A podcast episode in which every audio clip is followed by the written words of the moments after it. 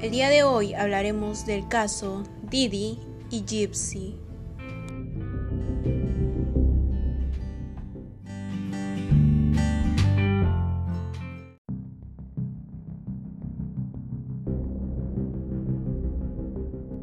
Este es un caso sumamente misterioso y muy interesante. Comencemos.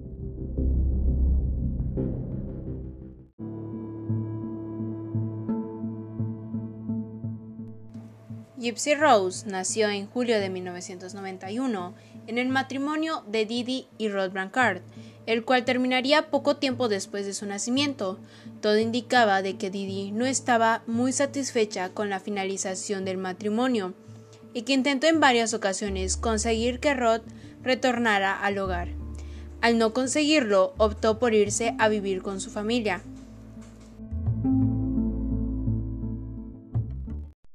Varios familiares recuerdan que desde los tres meses Didi comenzó a afirmar que su hija tenía algún trastorno, posiblemente apnea del sueño. Pese a que los exámenes médicos no revelaban nada raro, la situación se mantuvo en relativa calma por los siguientes años. Pero cuando cumplió siete años y sufrió un pequeño accidente en su rodilla, volvió a comenzar con sus delirios. Aseguró que la niña tenía serias condiciones, la puso en una silla de ruedas y la sacó del colegio, todo supuestamente por salud.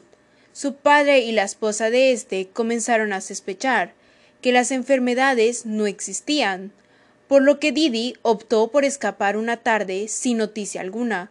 Como nota, la esposa del padre de Didi, es decir, el abuelo de Gypsy, mejoró de sus enfermedades con su partida, lo que les hizo creer que ella lo estaba envenenando. Cuando estuvieron las dos solas, las cosas se pusieron mucho peores. Didi insistía en que Gypsy tenía distrofobia muscular. Hizo que le dieran medicamentos contra la epilepsia, de la que obviamente no sufría, y problemas de visión. Su educación personalizada en casa no parece haber sido muy buena, y aunque la niña aprendió a leer, nunca tuvo mayores conocimientos. Gypsy era obligada a permanecer en una silla de ruedas, por lo menos a la luz pública. Su cabello era continuamente rapado, porque de todas formas iba a caerse solo. Constantemente era medicada por su madre, y a sus 23 años le quedaban muy pocos dientes reales. Era alimentada escasamente a través de una sonda de alimentación. Recibió varias operaciones en los ojos, sus glándulas salvales fueron inyectadas con Botox y luego extraídas. Porque según su madre, babiaba demasiado. A sus 23 años, Gypsy estaba calva. Tenía la voz y la apariencia de una niña desnutrida y su madre nunca la abandonaba. La casa de Didi fue destrozada en el 2005 por el huracán Katrina y se mudó a su natal Missouri donde aseguró que la historia médica y sus certificados de nacimiento de Gypsy se habían perdido. La mujer se convirtió en una celebridad local y recibió el apoyo de la comunidad y las autoridades para establecerse ahí y tratar las enfermedades de su hija. El asunto fue de mal en peor. Un doctor sospechó del asunto y la llamada anónima alertó a las autoridades, pero Didi aseguró que las contradicciones se debían que buscaban hacer difícil para Rod el encontrarlas. Aseguró que se trataba de un alcohólico y drogadicto, lo que por supuesto era mentira. Eventualmente Gypsy creció, ya no era una niña, y pese a que carecía de educación y no conocía el mundo, comenzó a tratar de alejarse de su madre. Eventualmente Gypsy conoció a Nicholas en un sitio de citas para cristianos y los dos comenzaron una relación en línea durante dos años. El único contacto con el mundo real lo tenía a través de perfiles falsos en Facebook y durante altas horas de la noche, cuando su madre dormía, ella platicaba con aquel joven.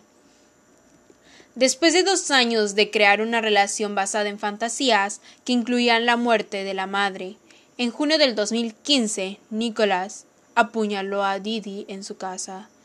Mientras tanto, Gypsy escuchaba desde otra habitación. La pareja huyó y unos días después publicaron un mensaje en la cuenta de Facebook de Didi, el cual daba indicios de la muerte. Posteriormente fue encontrada muerta el 14 de junio del 2015. a sus 48 años. Pronto comenzaron a correr rumores de que un posible asesino la había secuestrado luego de matar a su madre, y la comunidad entera se lanzó en su búsqueda. Pero cuando la encontraron al día siguiente, no solo estaba bien, sino comenzó a desvelarse una mentira escalofriante.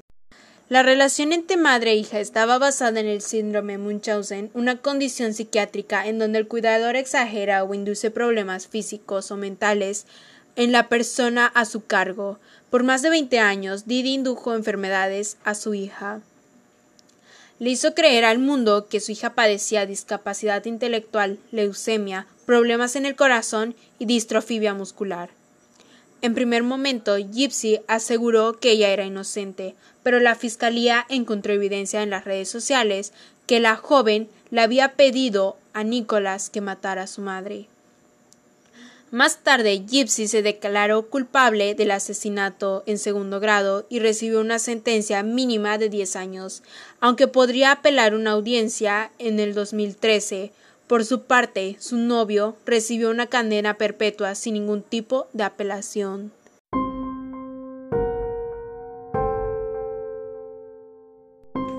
Así concluimos con el caso Didi y Gypsy. Espero les haya gustado. Hasta pronto.